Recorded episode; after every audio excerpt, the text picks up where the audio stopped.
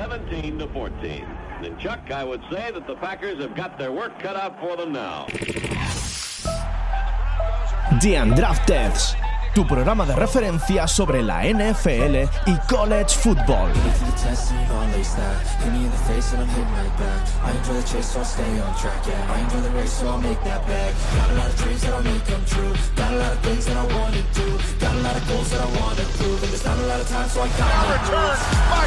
Harrison.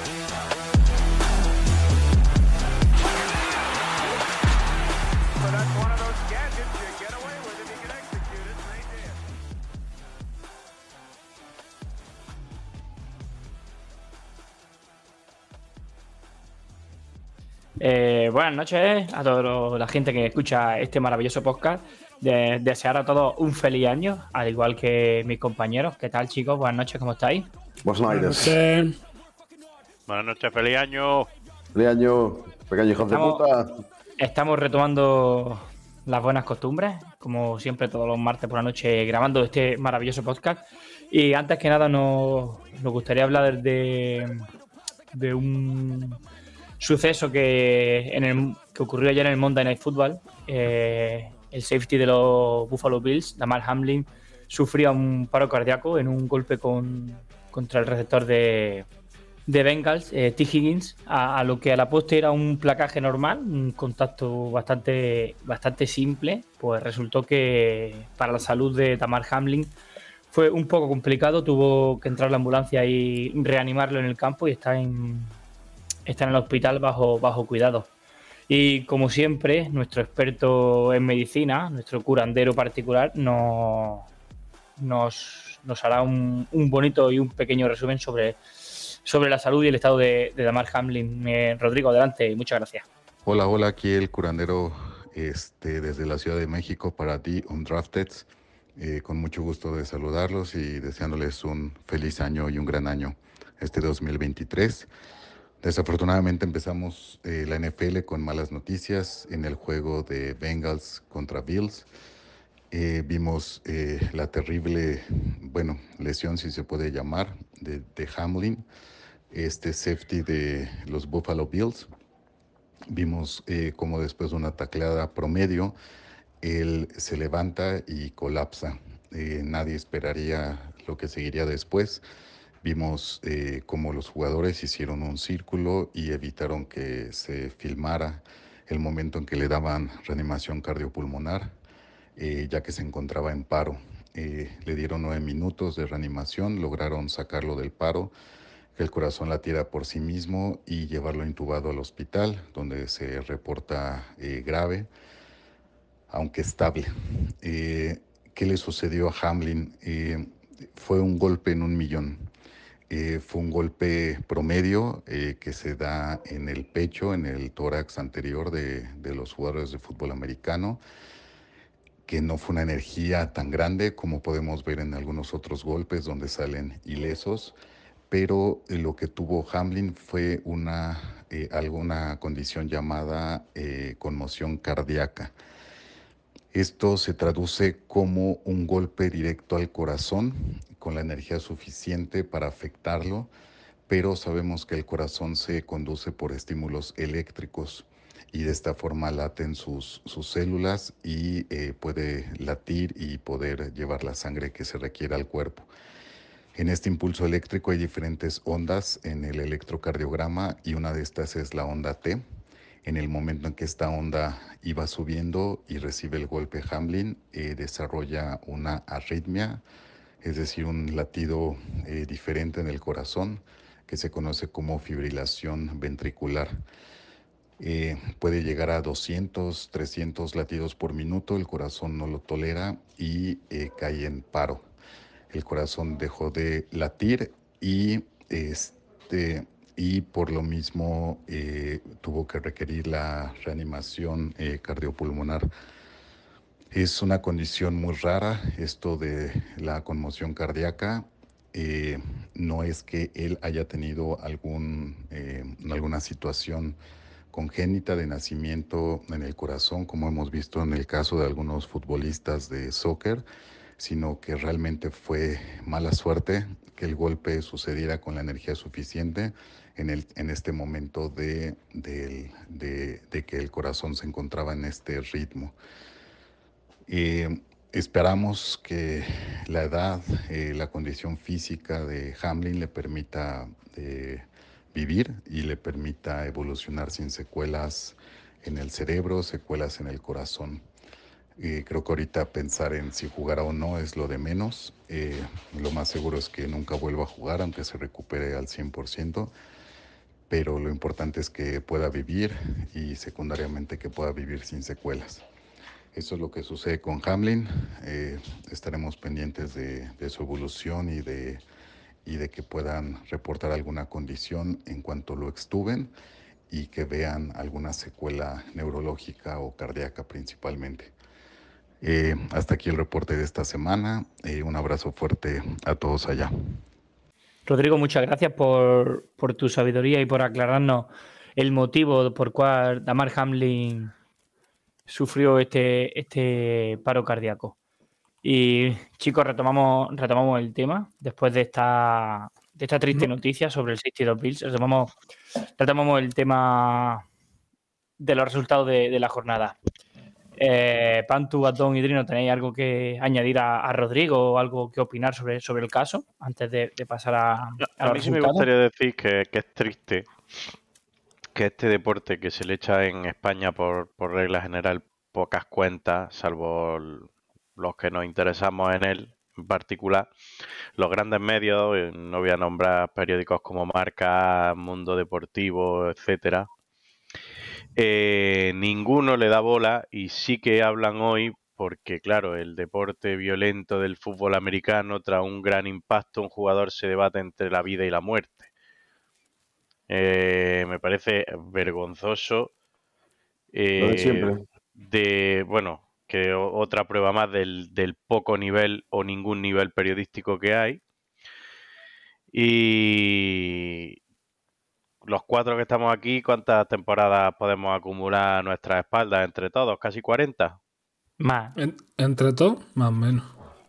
más. Mm, Fácilmente diría Yo que tengo, eso, yo tengo 13 a la espalda, pues imagínate. Pues a lo que 13 a la espalda, 13 a la espalda y 10 en las rodillas. cada una. A lo que voy es que llevamos muchos años jugando. eh, aquí, por ejemplo, no es un deporte que esté tan, tan preparado físicamente, con lo cual la, La peligrosidad. la- sí, las lesiones deberían ser incluso más graves o, o más, con- más continuas. Que gente que se dedica a estar preparada físicamente, que le cuidan y le miran y le y no la hay.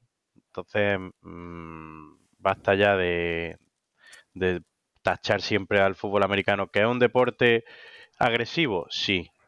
Que es violento, que es violento, yo diría que es menos violento que el fútbol, fíjate. Porque tú aquí no, no ves una patada por detrás a maldad o como sí que ves en el fútbol. Así que, pero bueno, Es un eso deporte ya- de contacto violento, pero, o sea, violento. De, de por tanto, jo, a ver si me explico. Es un deporte de contacto, pero que Ah, no es violento. Exacto. es agresivo. Exacto. Es que si no Más con juegas agresividad, agresivo, no con violencia. Eso, claro, esa es la es definición perfecta.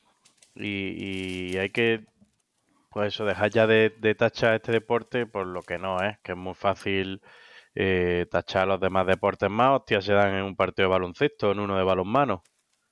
Eh, balonmano, Bueno. balonmano, se, balonmano es barra libre de palo.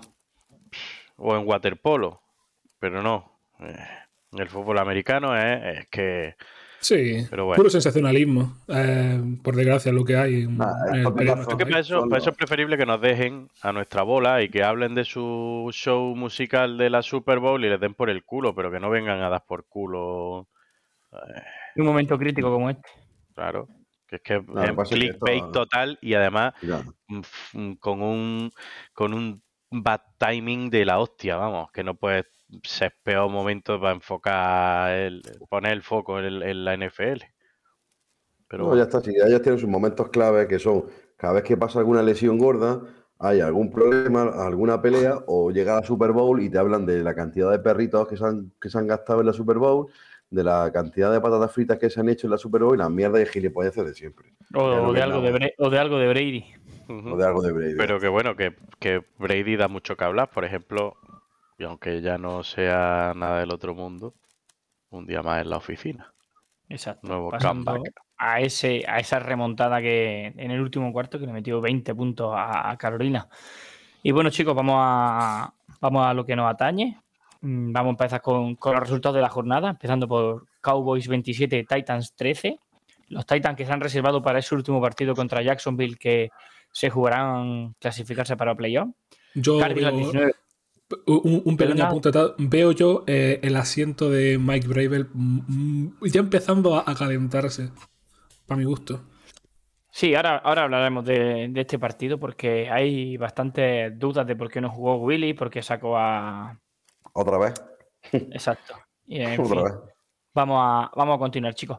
Eh, los Lions ganan a Chicago 41-10. Broncos, su mejor partido de la jornada, sí, o sea, de la jornada de la temporada. Broncos 24, Kansas City Chiefs 27. Dolphin con cinco derrotas consecutivas, 21-23.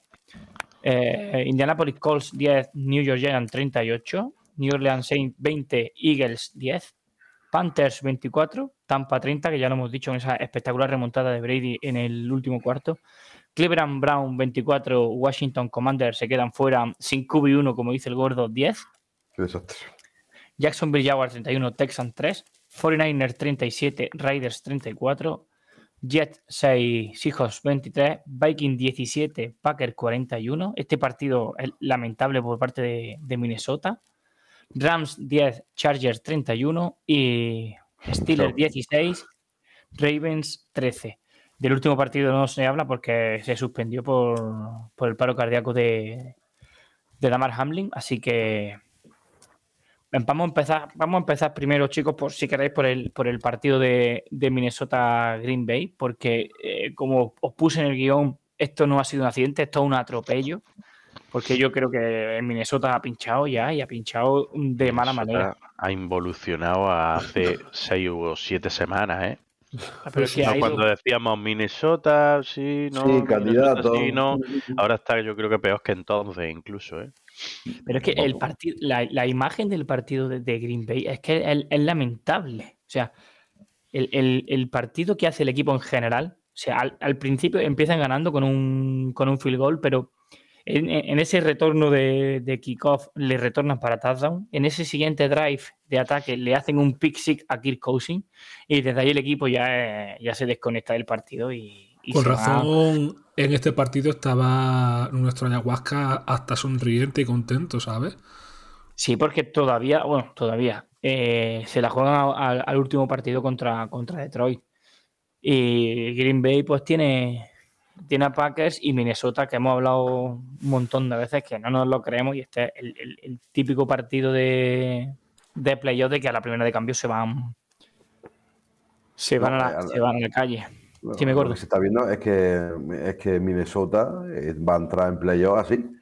Va a entrar en playoff en cuesta abajo y veremos a ver porque su récord no le va a peligrar entrar en playoff porque van 12-4, pero va- el estado de ánimo en el cual van a entrar va a depender mucho del último partido que jueguen. Que, con, que quiero saber contra quién juegan.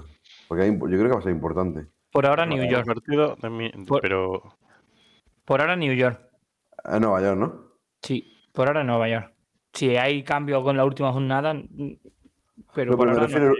el, el último partido de, de liga regular contra quién juega Minnesota. Ah, el último partido. Yo pensaba que era el de. el último de los, de los Minnesota es contra los Bears, contra los Chicago, que Ah, ya sería el acabose, el duelo divisional y que los, los Bears te ganen. Ya sería Pues yo creo que ese partido es clave el para ellos, el- para, para mentalmente entrar en los playoffs medio en condiciones. El, el fin de, de atracción más bonito podría ser una victoria de los Bears contra los Vikings y dejarlos listos. Dios. No, la verdad que el partido de, de- de Minnesota, eh, vamos, mm, 15 yardas que ha sumado Justin Jefferson en todo el partido, eso dice mucho. También es decir que Jair Alexander lo, lo, lo quemó, o sea, lo, lo secó durante todo el partido. Lo que pasa Y es que tampoco, eh, Cousin le quita a su, a su receptor y ¿qué, te- qué le queda? Hawkinson, que es el que le gusta ahora. No- Alvin Cook, coño, tiene armas Minnesota. No, no, es, es evidente, pero que Zilen se- eh, tiene una, tiene una recepción en todo el partido, ¿eh?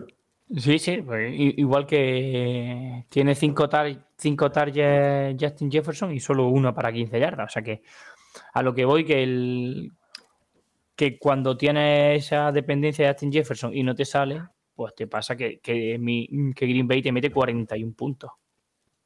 No, y sobre todo la defensa tampoco está muy espabila, que digamos. ¿eh? No, ese es muy superado. Puede ser, Sí, y aparte- puede ser, compañero, que Minnesota haya sabido surfear el momentum y ahora se esté bajando, se, se le esté yendo el gas. Yo no creo que haya sabido su- surfear el momento. Yo creo que ha tenido suerte de un- ganar un montón de partidos en el último cuarto por un field goal o por una anotación. Partidos Ay. que hace uno o dos años ganaba, o sea, perdón, perdía y este año lo ha ganado. Habéis visto, ¿no? La estadística esa que dice que los Vikings en partidos, si hubiese perdido los partidos que ha ganado por menos de tres puntos, iría, no sé si era 2-11 o Sí, sí, sí, no sí, sé, por- era por brutal. Por eso digo que mm, es que todos los partidos que ha ganado por menos de una anotación, que son los que ha ganado, salvando el de Bills, que a Bills les pega un meneo, pues Minnesota, Minnesota da, da que pensar eh, en playoff y más de la imagen tan lamentable que han, que han dado esta semana. Por el contrario, uno, uno Green Bay Packers que apoyándose en el juego de carrera y con un ayahuasca enchufado, pues tienen opciones de, de meterse en playoff. Aunque tienen un triple empate, tienen un triple empate con Seattle y con Detroit, 8-8, que solo puede clasificarse uno. Y lo bueno es que Seattle depende de, de, de sí mismo. Y bueno, Donny. Let's ride. Por una Eh, vez, yo por una vez hasta tú lo puedes decir, ¿eh? Sí, sí, sí, me siento orgulloso, sobre todo por el, por el, por el partido que jugó el, el equipo en general. Fue, pues, fue un equipo que estaba muy enchufado eh, y, y yo quería que perdieran, obviamente. Yo, yo no te voy a engañar, yo quería que perdieran, pero que la verdad que el partido da, da esperanza de cara al año que viene, con, con, ese, con esa imagen de equipo. 27 está- jugadores en Injury Reserve tienen los Broncos ahora mismo. De los cuales, de los cuales ¿cuántos son titulares? ¿14? To- ¿Todo? Mini- mínimo, mínimo. La línea menos Billy Turner. No, porque ya ni Dalton Risner. Ya solo quedan Billy Turner y Quinn Maynard. Luego los, los receptores, los, bueno, los, los, los running back. Ahí está, vamos, Ya ven. Javonte, la- el- en la línea. eh, Randy Gregory ha vuelto nada más que para un partido. Otra vez a Injury Reserve, puesto que quieren ya recuperarle la rodilla tranquilamente. No, mínimo ca- 14 fácilmente son titulares. Pero bueno, lo importante es lo que dijimos en el, el programa pasado. La imagen del equipo en estos dos partidos era importante Por y la el- por imagen la eso, están- la vamos. están- eh, han perdido, muy bien, pero han perdido 24-27 Pero ah, ante ya- Kansas. es Y que lo, lo impensable, lo impensable es que ya no es la imagen, es que han jugado a algo, han tenido un play calling fluido, es que eh, mm, ves que juegan a algo, que intentan algo, luego pueden salir o no salir las cosas. Puede llegarte un, rush eh, y meterte el miedo en el cuerpo y que se te, se te vaya un poco el pase y te genere un pick. Para eso está el pass rush.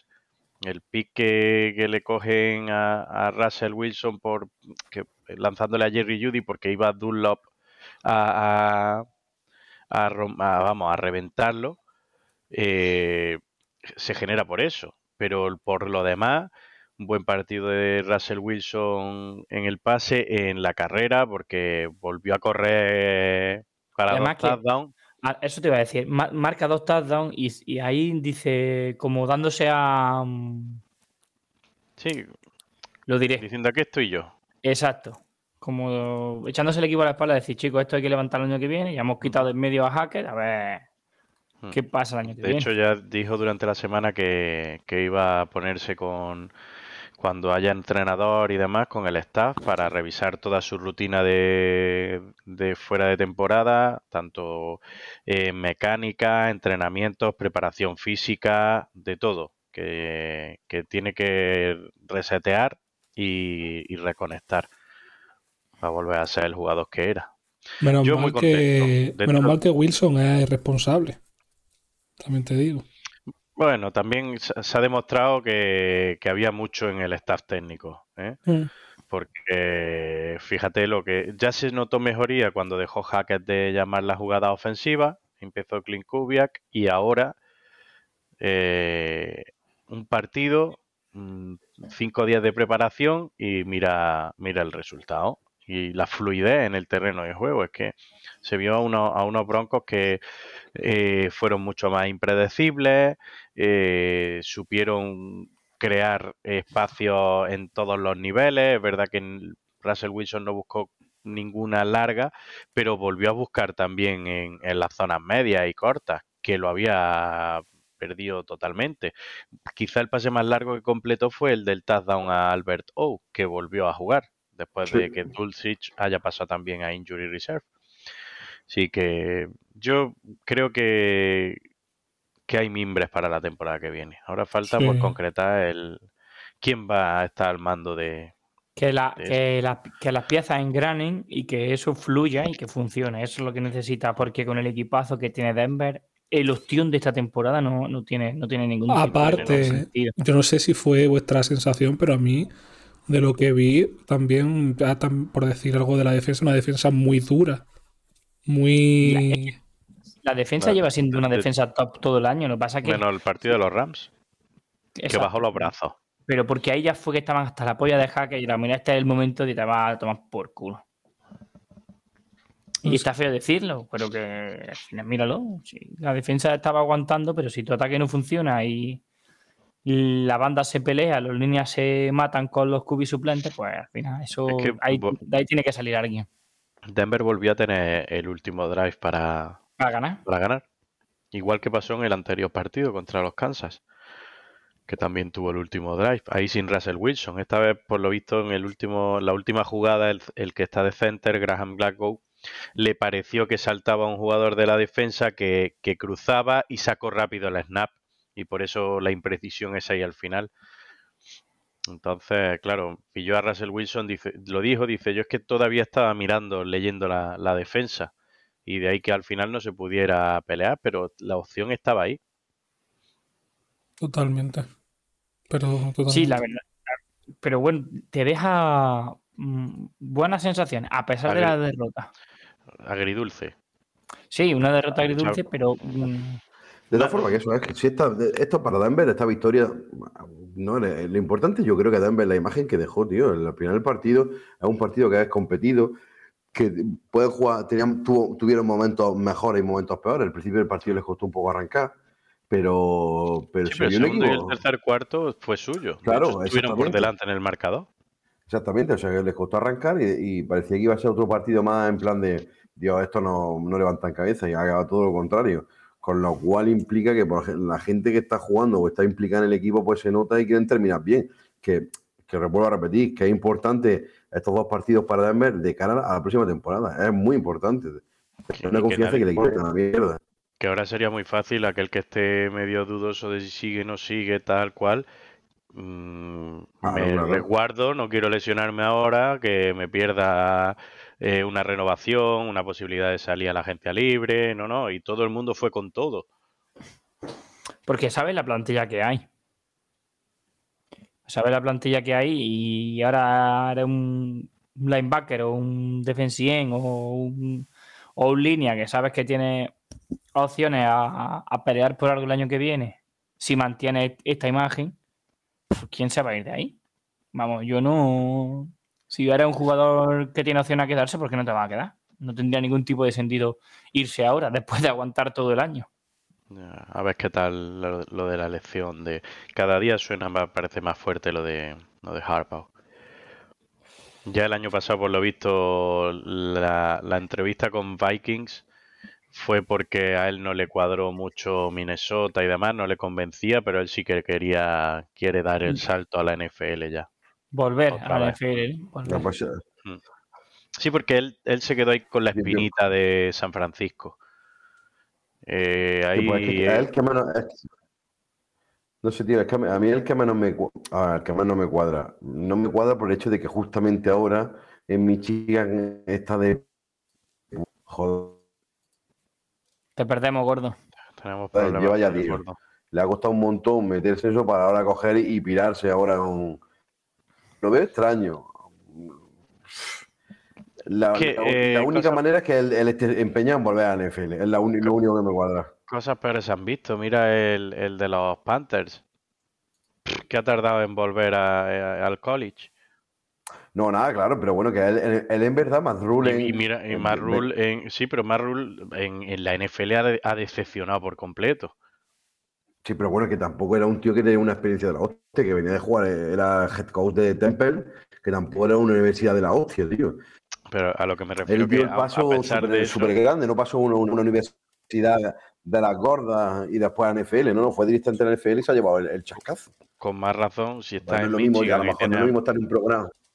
que tiene a Michigan ahí arriba, que sabes que si te vas nadie te puede decir es que nos estás dejando tirados, es que te, estás yendo a, a- además, si, encima es un equipo que, que vuelve a pensar que puede ser contender y que tú le puedes dar ese punto, es que el reto personal para mí ya no es eh, solo mirando el college, es que un entrenador de fútbol americano lo que más aspira es a una Super Bowl y puedes pasar al- a- directamente a, ser, a volver a ser contender y a quitarte la espinita que tuviste en San Francisco, a, que todo el mundo reconozca, joder, es que mira, Harbaugh, ha cogido a los Broncos, mira la mierda que hicieron el año pasado, mira este año, tal, el, revivir ahí la carrera deportiva de, de Russell Wilson, son, muchos detalles que yo pienso que, tú eres entrenador y dices, joder, es que esto, esto lo voy a hacer yo, lo voy a conseguir y, y sin- vamos,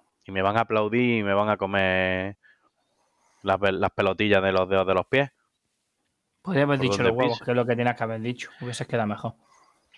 Pero es que los huevos doy por sentado que se los comerán todos los días. Entonces, al- algo que se salga de lo corriente. Pero bueno, Bueno, gordo. vamos a ver. gordo. Y mi gordo. Y sus cómics. Pantu. ¿te hemos, te hemos perdido o no te hemos perdido? ¿Qué va? Está ahí. No, no, lo hemos perdido, no lo escucho. ¿Vosotros lo escucháis? No. No quiere cuenta. Espérate. Se cayó. Bueno, intentamos, intentamos re- recuperarlo más adelante, o si no, que, que, que entre y seguimos con. Espérate. Dime, Drino. No, no, no, que le voy a decir que a ver si puede entrar desde otros medios a ver si le va un poquito mejor. Vale, dejamos, si queréis, chicos, el partido de, de Washington contra Cleveland hasta que venga Pantu. Y si queréis, podemos saltar al 49er. Raiders. Pantu, ¿estás ya? ¿Me Hello. escuchas? Sí, sí, sí, es que no sé qué me va a hoy la cobertura regular, parece ser. Vale, pues ya que antes de que vuelva a escaparte, nada, que qué tal, porque ya se acaba vuestra temporada, ya con, con la derrota de contra Cleveland 24-10. Se acaba la temporada para, para Washington, no hay opciones a playoff y siguen las dudas de si Sam Howell os vale o no os vale. Entonces, pues tú, como seguidor de los cómics, quiero que me digas tu- tus opiniones. No, no me dices sus opiniones. Tenemos problemas con, quiere. con Pantu. Así que bueno, chicos, vamos a pasar si queréis a- al partidazo que hubo entre la Pega Raider contra, contra San Francisco 49ers, que es un partido que, que a priori todo el mundo daba a San Francisco favorito por, por el run run que había en Las Vegas con Hostia. poner a Artico y poner a, a Jarren Steedham. Y la verdad que fue un partido súper entretenido en el cual Las Vegas tuvieron opciones a, a ganar, que como he dicho antes, llevaron a la prórroga. Y Brock Purdy y eh, Mystery Religion cada día siendo más relevante y por el otro lado un Jarred Steedham que se marcó un partidazo a pesar de, esa- de esas dos intercepciones. Eh, Estuvo como de más a menos. Empezó Sí. bastante bien, pero luego también le, le costó mantener esa regularidad que también es normal, ¿eh? Fue, yo, yo más bien veo el acierto de la defensa de San Francisco que el, que el gran partido de Steedham, porque cuando fue ajustando la defensa fue cuando Steedham se veía más impreciso, empezaron las intercepciones y, y demás. Bueno, como podía escuchar, ya tenemos de vuelta aquí al, al gordo interruptor. Interruptor, sí, maldita sea como va la mierda esta. Me cago en sus muelas. Pues nada, hemos pasado, viendo que no, que sí, que no, que sí, que no, hemos pasado al, al 49er Riders y Espérate, voy a poner. cre- Creo que, creo que es menester poner esto en la situación de Panto ahora mismo. Me quiero pegar un tiro en la boca. Prosiga, compañero. Hijo de- Correcto. Y bueno, pues eso, retomando el partido de, de San Francisco contra, contra los Raiders, Gordo, hablando un poco de la actuación de, de Steedham, que se marcó un partidazo a pese a esas dos intercepciones. Y Brock Purdy que se le plantea el primer partido complicado de que, de que salió a jugar y lo resuelve el equipo, sobre todo esa defensa. Ya la gente habla que es la de mejor defensa de la liga con Nick Bosa, Warner y Grillo y, Y Ufanga, Y Ufanga. y, Ufanga. y- y Jeremy Ward, y, y su puta madre, tío, un equipazo. Un equipazo. La, la defensa de, de San Francisco es una, una absoluta locura. Y el partido parece de, horrible. Vegas hay que, hay que destacar el trabajo de Davante Adams en esa espectacular recepción que hace. Que es una auténtica locura. Es una auténtica locura. Y veremos a ver el futuro de, de- de Davante si sale su colega de, de la Universidad de, de Las Vegas. Y bueno, Gordo, ahora sí que sí.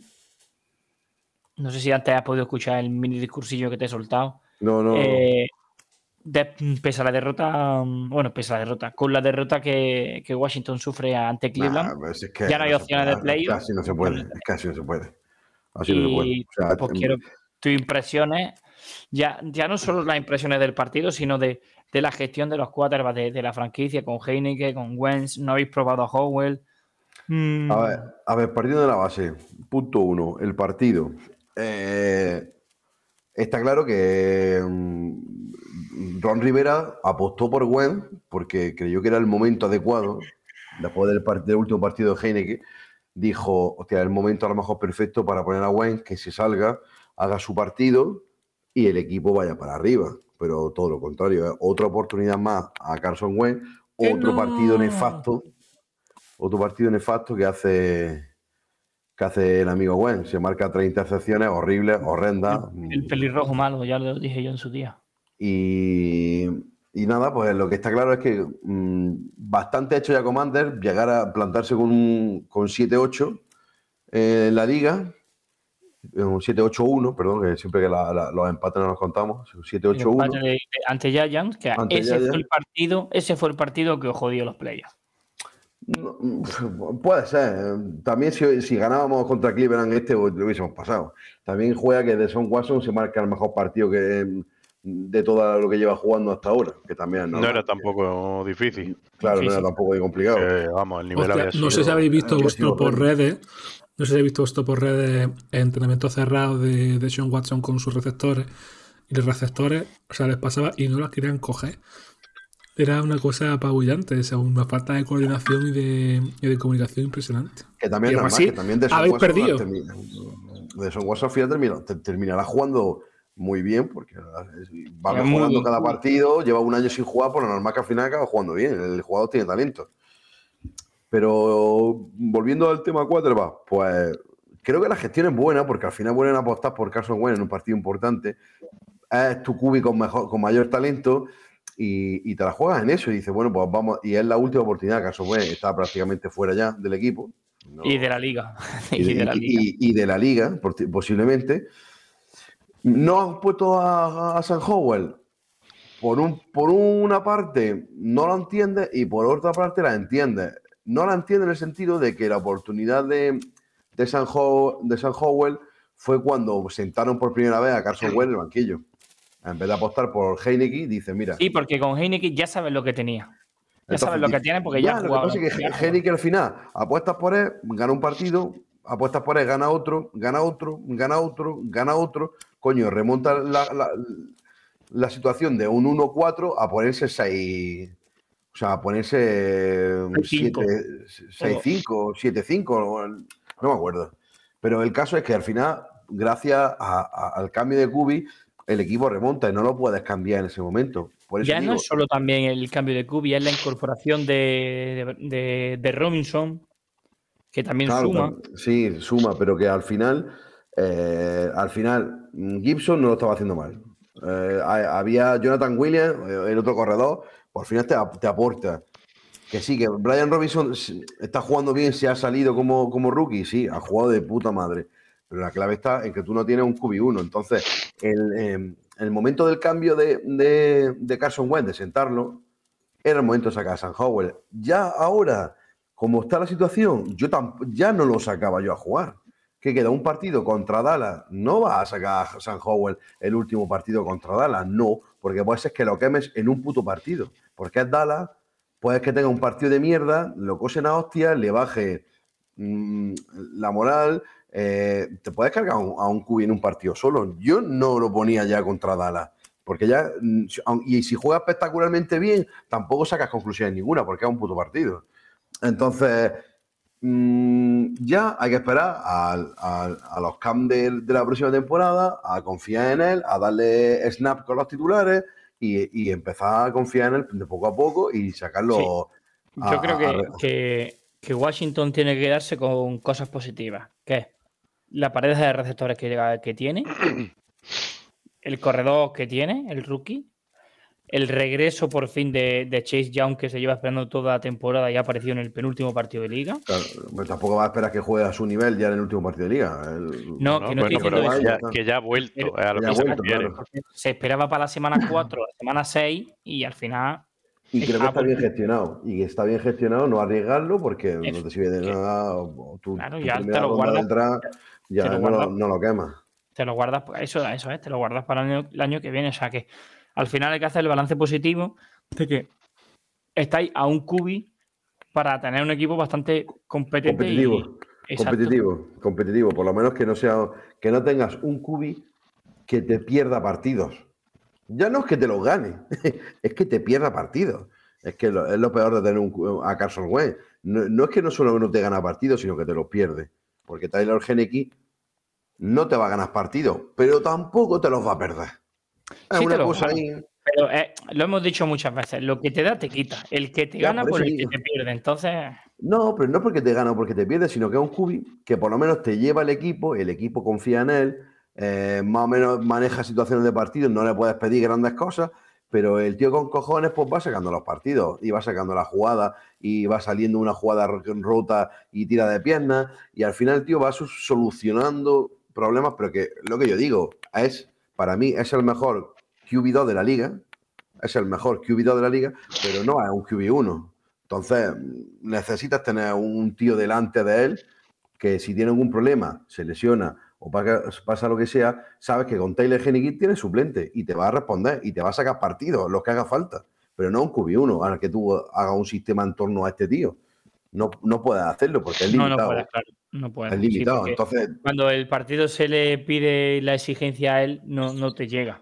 Claro, no te llega porque si te a la- lo que pasa muchas veces, te empiezan a hacer cobertura en zona media, donde es muy bueno Heineke, pero cuando tiene que alargar la jugada o lanzar más lejos de 15 yardas, pues se le complica la cosa, porque pierde precisión y, y ya no es lo mismo. Entonces, pues, al final también depende de la línea ofensiva, que en los últimos partidos no ha estado bien. Eh, son detalles que hay que mejorar, pero que bueno, que yo la verdad estoy contento de cara al próximo porque creo que Sam Howell, yo lo que le he visto jugar a este chico, si está medio que, yo creo que va a ser un QB que puede, ju- que puede ser el QB1, que puede serlo. Mira a Brock Purdy cómo está jugando, y Brock Purdy no era mejor que él en college. Así que El, el siempre son situaciones y la- seguro que lo rodea. Sí, pero el- claro, la, eh, gestión, la gestión de la presión, el, el- no, puede ser en college un tío regular, pero luego que te crezcas ante una adversidad mayor o que tu madurez mental sea más tardía o que eh, algo de, de tu técnica en, en algunos aspectos sea mejor que el otro y le saques más partido o, te- o tu entrenador te sepa sacar mayor partido. Lo de que es mejor en college. Al final, en college, tú intentas ver o proyectar hacia el futuro lo que ves en el presente, pero una proyección no deja de ser eso. O sea, lo que tú piensas que va a haber, pero te puedes No, equivocar. pero- pero, eh, lo, lo que le pasó a San Howell eh, al principio. Explotó, su año Freeman fue espectacular. Todo el mundo hablaba de primera ronda, de pick no sé cuántos, pick top 5, que es increíble este chico. Pues más o menos igual el rollo lo que está pasando a Drake May en North Carolina. Está tres cuartos de lo mismo. ¿Qué pasó? Luego mm, se cayó la línea, mm, que fue al draft, fue perdiendo receptores de, en el draft. Mm, Los que estaban no salieron lo mismo, empieza a no tener capacidad de, de- de apoyo con los demás, no, está no empieza a hacer buenos partidos, ya empiezas con la presión, bla, bla, bla, bla, bla, bla, y vas para abajo. Y vas para abajo, que es lo que le pasó a San Howell. Pero que es un chico que talento lo tiene. Ahora hay que confiar en él, hay que darle un sistema en torno a sus cualidades y, hay que adaptarse al cubi, no que el cubi se adapta al sistema que tú tengas. Tendría que ser al revés. Entonces por eso creo que se requiere, de una tontería que se haga jugar ahora, lo que se requiere es que en los cambios, los entrenamientos, en eh, el, el- el coordinador ofensivo se adapte a lo que tienes tú, a las fortalezas que tiene San Howell y minimizar los, los defectos que tenga. Entonces, tío, hay que trabajar eso, eso no es de un día para otro. No, la verdad que no es de un día para otro, pero necesitaría encontrar esa pieza de Kubi para, para el equipo que, que tenéis. Sí, porque al final están saliendo bien. Están, Doxon está jugando muy bien, McLaurin está muy bien, Curtis Samuel hace su trabajo, Logan Thomas. Hay, o sea que hay receptores, hay. eh, La defensa está ahí, es joven, pero está mejorando. Eh, la línea de defensa puede ser de las mejores de la liga. Al final, tío, pues hay cosas, hay. Es que nos falta un, un- un capitán de barco que, que, que dirija. Pues sí. Eh, Drino, Drunovich. la vieja del visillo. La Otra vieja vez está aquí. Otra, vez está aquí, otra vez. Digo, Y pizza. que no, 21-23 en un partido divisional. Y que Miami. se acercan los playoffs, y que se acercan los playoffs, y está otra vez a los patios metidos en los playoffs. Y ya está, y esto es así. Eh, eso sí que es otro día más en la oficina. Eso sí que es otro día más en la oficina para, para el Tito Bill. Sí, a ver, no Eh. seré yo quien, quien se tire eh, piedra a su propio tejado. Pero Pero, eh, Miami Dolphin jugó al final con, con Skylar Thompson, que ojo, no hizo mal partido. Para, para debutar, creo que debutó. eh, no os metáis con el escalestoso, que ese chico, si tuviera más minutillos, ojito, ¿eh? Hombre, mejor que Brickwater. Porque que lo te di- quitaron a mitad de partido porque estaba jugando fatal. No, no, no. Lo quitaron porque en un choque y tal se cayó y se jodió el, el- el meñique. Sí, se, se lesionó. Ah, que se jodió el meñique. Sí, sí. Se, Ah. lo- se lo partió literalmente. E intentó, o sea, volvió a. O sea, se fue a la, esta médica, probó para ver si tuviese grip, o sea, si, tuviese, si tenía agarre y tal, pero una polla y media. Pero mira. es que New England Patriots ju- gana los partidos hasta con su cubidor. Totalmente. Ujú. Pero bueno, no es de mérito de, de eso, de Skylar Thompson. O sea, demasiado bien lo hizo, 104 yardas, eh, 12 de, de 21. O sea, no lo hizo para pasar, creo que su primer partido. No sé si en NFL eh, esta temporada. Pero bueno. Y una gran defensa. O sea, Uche sigue siendo.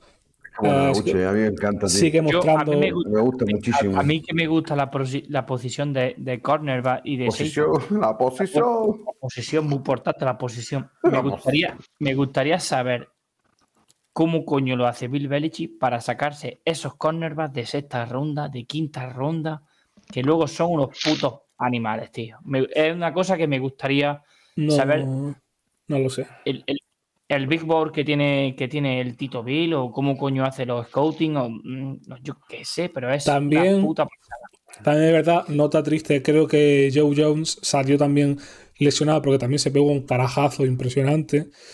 Pero vamos, la línea de defensa muy bien, metiendo mucha presión. O sea, Christian Barmore eh, dio destellitos. O sea, no, no estaba al, al nivel que se le esperaba o que se les presuponía, pero, pero ojo. Y bueno, o sea, también hablábamos o ensalzaba yo a la figura de Josh Uche, pero Kyle Dagger también es otro que se está clavando una temporada bastante seria y bastante limpia desde mi punto de vista. No sé si vosotros la habéis echado un ojillo, pero cuidado. Sí, no, no está jugando mal, si es que en verdad. Está, Eh. está rindiendo bastante eso. O sea, y en este partido, eh, para, para mostrar un botón, eh, un pick six, creo que fue. Eh, ¿Qué más decir? Sí. Lleva, lleva ya tres intercepciones en esta temporada. No está haciendo no, una, está haciendo una buena temporada, Kyle Dagger, en verdad, ¿eh? No, no, para nada. Y luego, pues, eso, o sea, la, cuando lo digo yo, que parece una fricada, pero cuando el equipo de especiales también te funciona, pues, pues mira, porque, bueno, Nick Foles, que es más viejo que la Toy que el hilo negro, pero ahí sigue el tío. Eh, solo falló un extra point, pero bueno. Eh, y, y, eso, y- y, bueno, un, un conocido tuyo, Pantu, eh, Brendan Schooler, que en equipos especiales está saliendo, un antiguo Longhorn. Sí. O sea que. Pero que al final la defensa, el, sistema de Bilichi en defensa al final funciona. Por lo que Básicamente- sea, por H por B, al final el cabrón. Básicamente te eso, es la historia-. Es la historia que ya no sabemos los, los cuatro aquí presentes. Belichick, ¿de qué corte es más? Defensivo. ¿Cómo han ganado este partido? Básicamente, defensa. con la defensa. Eh, esto que ha servido, o que creo yo que va a servir, que por ejemplo a Mac Jones, eh, que muchos, muchas viejas glorias, por así decirlo, de Patriots, le han criticado esos gestos feos que han tenido de frustración y de tal, que dicen que, que tiene que aprender a controlarse esas cosas. Pero yo creo que también Tú le tú sabes- pues, tú sabes por qué es, ¿no? Sí, ¿Sabes por qué no? Porque se ve que Billy Sape le, va- le come la tostada y que le puede quitar el sitio. Totalmente. Que es por eso. Tiene un nerviosismo de que quiere jugar bien, quiere demostrar que es el QB1, porque si no, llega por detrás está Billy Sape y lo mismo dice Tocto llamó a la puerta, ¿sabes? Yo y creo que... sin, Sape sin presión ninguna, porque ya se ha demostrado que cuando Eh, sale Da cumple. igual, pues si Sape va a calzón, como dice mi padre, a calzón, calzón quitado, le suda las pelotas, lo, lo lleva haciendo desde, desde Western Kentucky jugando así, así que a él le da igual, él juega así, él juega que hay triple cobertura, pues si la tiro ahí, pues la tiro ahí, y me la juego, y le da igual. Y se la Yo- sopla, y si le sale bien dos partidos seguidos, pues tío, es medio Dios. Yo no sé si lo veréis vosotros así, pero yo creo que el año que viene, que si todo va bien, eh, y espero, quiero y deseo, o sea, tengan los Patriots un coordinador ofensivo que se rumorea muy fuerte que puede ser Bill O'Brien. Eh, Eso sería cualquier, un acierto, ¿eh? cualquier Sería mejora, Sería un cual- acierto, ¿eh? cualquier mejora con respecto a Patricia es, vamos, eh, estratosférica. Y yo creo que se le puede dar de, de margen a, a Mac Jones eh, para este ese año. No lo estoy lapidando ya, obviamente. No, no, no, ni mucho menos. Yo no, tampoco lo estoy, le- no, yo no lo estoy quitando de que sea QB1, no. Yo estoy diciendo que él está viendo la presión de que Willy Sape es otro jugador pues, que lo puede hacer bien. Y como y, que- y- y estando Billy Belichick de, de, de head coach, ese sabemos que no se casa con nadie y como tengas un partido malo o dos partidos malos seguidos, te va a sentar y te va a soplar bueno, como te llames y los anillos que tengas. Se la sopla. Sí, sí, no, pero escucha- escúchame, que, que tenga esa rivalidad y que no por ser eh, esa elección de primera ronda de Patriots y como se le proyectaba a QB1 y lo que es ahora, que tampoco se confíe, ¿sabes? Es, es muy Claro, importante, creo yo, que tengan cierta rivalidad para que no, no se confíen. No sé. Hombre, la NFL tienes que aprovechar el momento y Zappe lo tiene que aprovechar. Y John está con la caquita porque que le comen, como ha dicho el gordo, le comen la tostada, pero del todo. Pero del todo, del todo. Si, si eso al final Eh. pasa, pues sería la, la- la historia de, de siempre de Patreon, el, el menos, el underdog, eh, el que lees, el que toma el spotlight, el, el- el foco, el que se pone debajo del foco, pero bueno, no sé si a Don que te he cortado, perdón. No, que para eso Bill Belichick es, es un gestor de plantilla y de, y de jugadores brutal.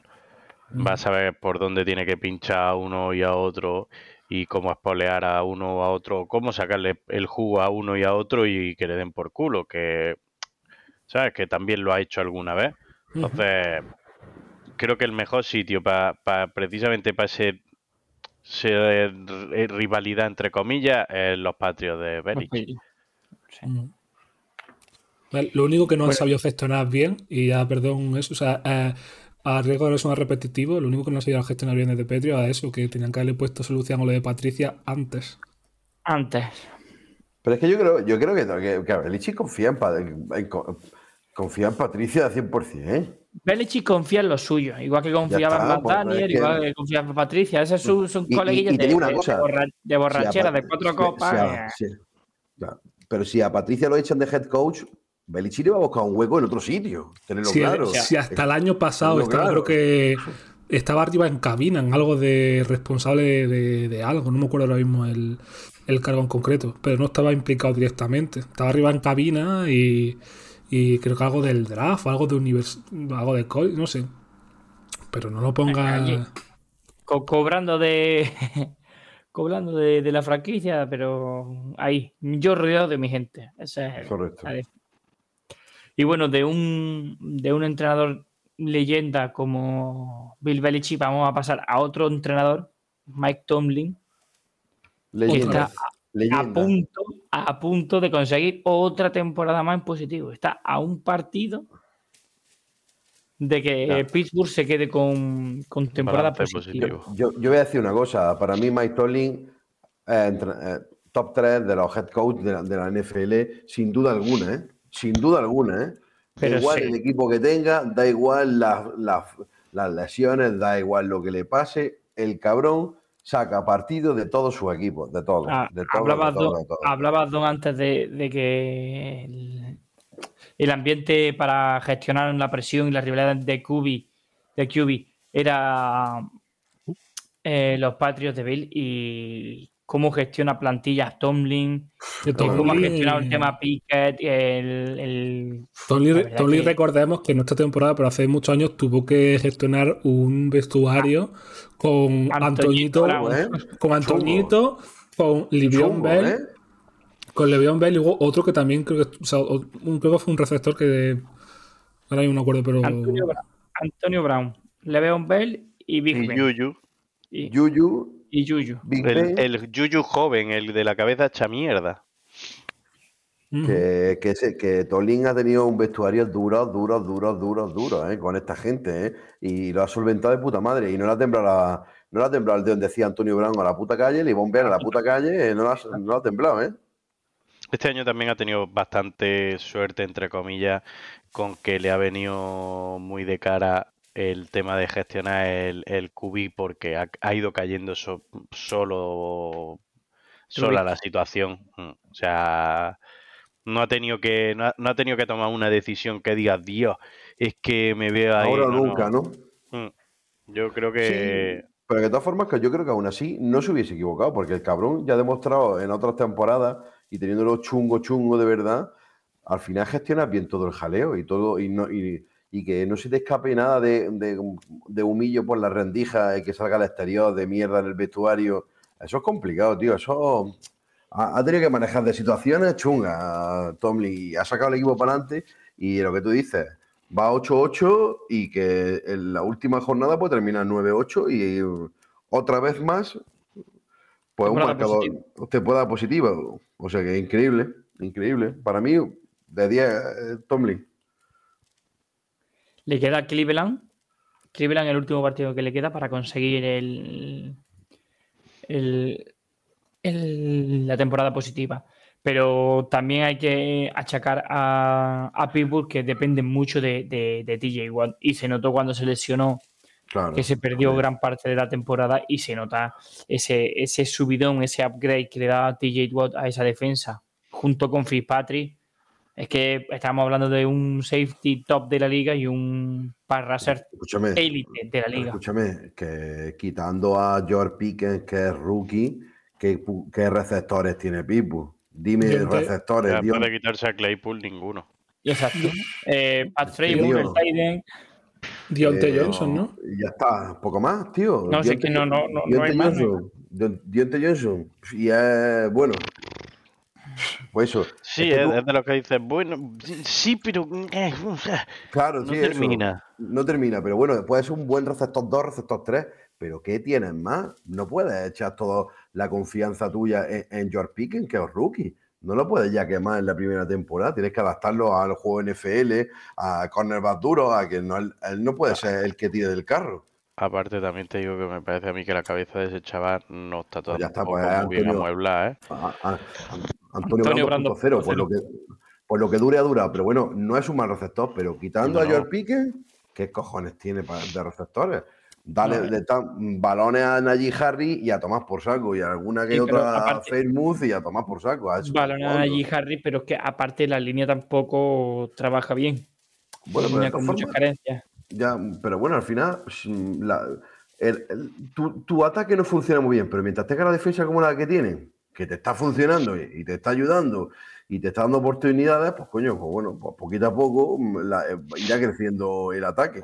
Pero es que tampoco el ataque tiene mucho más para exigirle. 16 puntos que han hecho y han ganado el partido. Con eso te lo digo todo. Pues es que es Sí, Pero increíble. le han ganado, han ganado unos Ravens sin la mar, con, un- con unos Ravens que tampoco tienen cuerpos receptores que digan madre mía, con un Andrew doblado en cobertura todo el rato, porque es lo único que, que tiene en ataque Baltimore.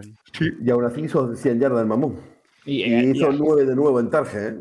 9 target y 9 recepciones. Ni un drop, ¿eh? ya lo hemos dicho muchas veces, para mí después de. Kittel, de Kelsey Kittel, el siguiente es él. Ah, De hecho, ahora, ahora yo diría que a nivel actual Es mejor, ¿eh? es muy complicado decir de esos Mejor. tres quién es el mejor, ¿eh? A mí- al nivel de Andrew es la hostia ahora mismo, ¿eh? Es la Y- hostia. El año pasado y este.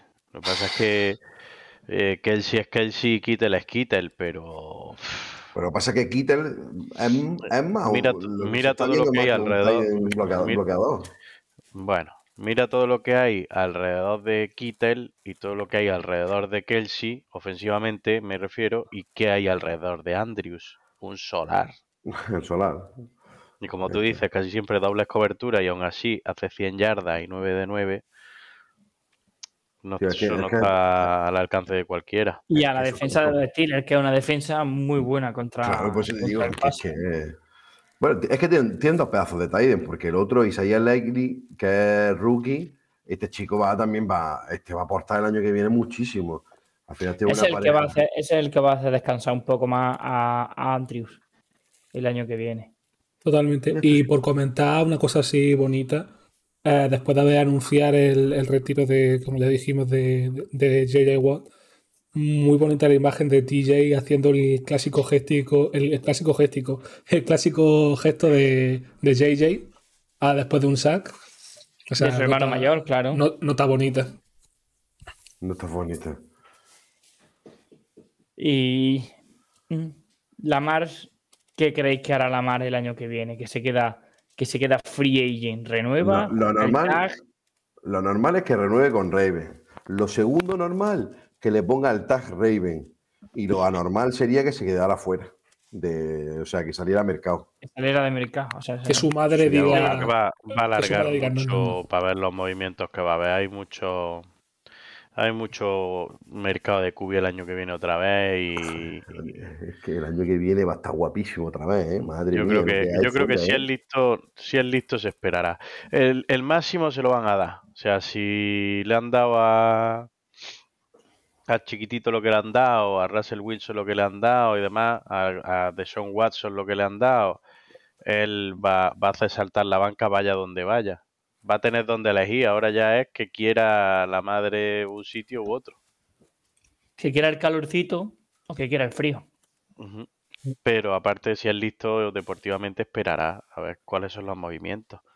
Hombre, lo normal, lo normal es que al final llegue Raven, que le plantee la pasta y diga esto es lo que tenemos y que lo acepte, que es lo normal. Es que mm, ¿quién mejor te va a conocer que el sistema que ya están jugando ya es en Raven, que se adapta a tu juego, que los Ravens juegan muy bien con él de Cubi, que no es tan fácil, porque en verdad eh, el coordinador ofensivo tiene que adaptar un juego más, digamos, más de college, así entre comillas, porque es un juego más de RPO, más de Ocean, más de carrera con el Cubi, que es un juego que no es tan normal en, en NFL, que lo tiene ya adaptado a a otro equipo a ver las venir, a ver qué pasa, a ver qué el coordinador ofensivo que te pide, que te exige. No lo sé, yo lo veo, Lo veo en el aire, pero lo normal es que se quede en Raven. Yo apostaría que se quedara en Raven. Sería lo correcto, pero Dios sabrá. Pero bueno, también, también en la pasta es la pasta. No, No, no solo claro. la pasta, es que ya- si es que le van a dar el, lo máximo que, le, que se pueda dar a un cubi. Y se lo van a dar garantizado, seguro. 100% garantizado como el contrato de. Yo creo que no. Desde Eso Show no. no, pero, Bueno, eso- pero eso- ese contrato ha hecho muchísimo daño. Pues ese sabe, contrato ¿no? ha hecho muchísimo ese no, daño. pero me refiero que muchos sí se lo van a dar garantizado.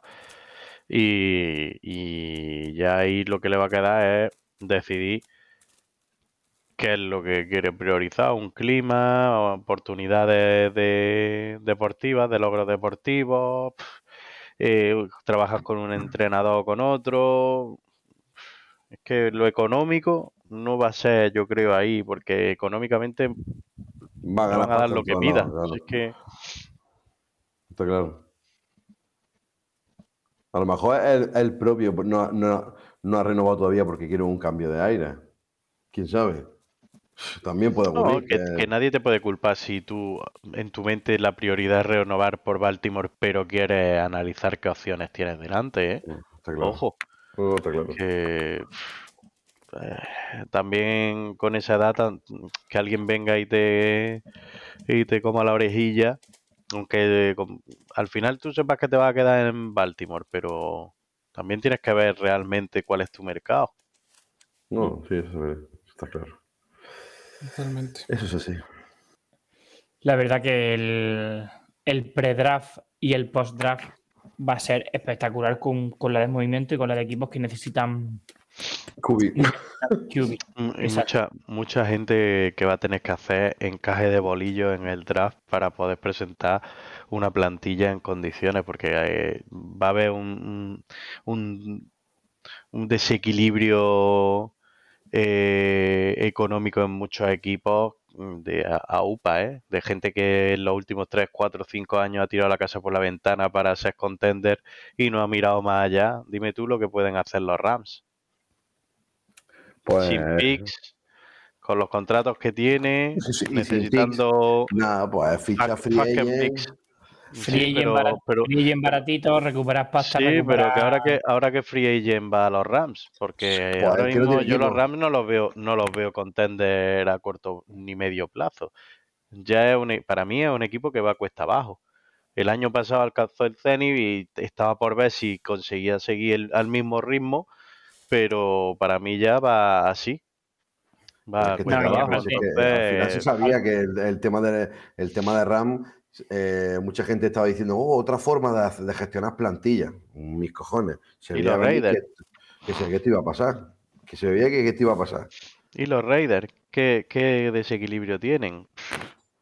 Uno Es muy que- grande llamado McDaniels que quiere imponer No, lo que el sale de su desequilibrio viene por, eh, por Chucky. Que ya con Chucky ya. Sí, pero bueno, me, me refiero que o lo solucionas en el draft, porque ahora tu pick de primera ronda no lo eliges bien como lleva y a lo mejor- y a lo mejor no tenía- durante tres o cuatro años. y a lo mejor no tienes segunda ronda y tienes dos terceras rondas y ya lo que te llega no te aporta a corto plazo, es que este año, bueno, todos los años son complicados, Sí. obviamente, pero es que este uf, veo que, que ha, ha estado todo tambaleándose de tal manera estos últimos años que, que este año alguna franquicia cae pero estrepitosamente. Pero de la noche a la mañana, no como Texans que se veía venir, sino Oye, que que alguna que diga, pues como los Broncos han caído este año, pero que se ha visto que no era porque no tenían equipo, sino porque no sabían sacar partido, pero que el año que viene franquicias que, que hoy en día están en las medianías se van a hundir irremediablemente, para, para mí, vamos. Es que Rams, su primer pick de Rams, puede ser que sea tercera ronda o cuarta ronda o algo así. O sea que- Pero así, Y como este, tiene- este año y el siguiente y el siguiente. Sí, por lo menos tiene tres años de, de que no. o sea, no- primera ni y primera segunda ni ronda. Primera y segunda ronda tiene, no tiene durante dos años, como mínimo. y que ya este año lo, lo que han drafteado este año no ha funcionado. Y, querían a Brian Barnes. Y querían a Brian Barnes. Sí, es dan- que no dando sé. otra vez, otras dos primeras más. Pero de que, eh, claro, es lo que dice Carolina, que me va a dar dos rondas del 2026, 2025 y 2026. Para mí eso me queda lejos. Yo quiero Andate, de a- a- 2023 o andate. 2024. Claro, de, ándate, bobo, ándate. Ándate, bobo. ¿Qué mira, bueno, bobo? ¿Qué mira, de- bobo? Ándate, bobo. De la semana que, que entra, la semana, la última semana de temporada de, de liga antes de pasar a playoff, voy a destacar solo tres partidos, porque son Solo tres. solo tres, que son los partidos más importantes de cara a los playoffs, que son Detroit Lions versus Gre- Green Bay Packers, porque si, Ese partido guapo, ¿eh? si Detroit gana y Seattle pierde, pasa Detroit. Si, si Detroit pierde y pierde Seattle, pasa Green Bay. Y si Seattle gana, pasa Seattle porque Seattle depende de sí mismo. Es decir, eh, el que gane del duelo de Lions y Packers depende de lo que haga Seattle. No, Seattle, va, Seattle pasa seguro. Juega contra Seattle. Rams. Juega Sí, contra Rams. y Es muy mal si tiene que dar la cosa para que no pase Seattle a Y, playoff. Muy mal. y- y en, y en Seattle, en, en el Lumenfield, ¿sabes? O sea que Es Se ha, complicado. quedado todo, se ha quedado todo preparado. Después, un Jacksonville Jaguar Tennessee Titans. Ese es se importante. Necesitas. Tennessee Titans. Necesitas. Y que es importante porque se juegan la clasificación para, para playoff también. Y por último, el Jets Dolphin, que el Jets no se juega nada, pero Dolphin se juega entra en playoff y que no depende de, de sí mismo. Sí, pero los. Jets se juegan joder a los Dolphins su entrada en playoff. Que eso siempre Exacto. gusta a un, a un Además, rival de eh, divisional.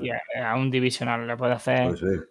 le pueden hacer mucha pupa. Y chicos, encaramos la, la última semana de, de la NFL, de este primer año de podcast. Pasaremos luego a, a los playoffs y a, y a ver qué sale este año. Bueno, y esperemos la resolución del partido que está su- suspenso por el, A ver. por el ataque al corazón del safety de, de Buffalo. Y poco más que añadir, chicos. ¿Alguno quiere decir algo? No. Broncos Country. Let's ride. Buenas noches, chicos. Hasta mañana. Nos vemos, chiquillos. Chao, Chao, chao. chao.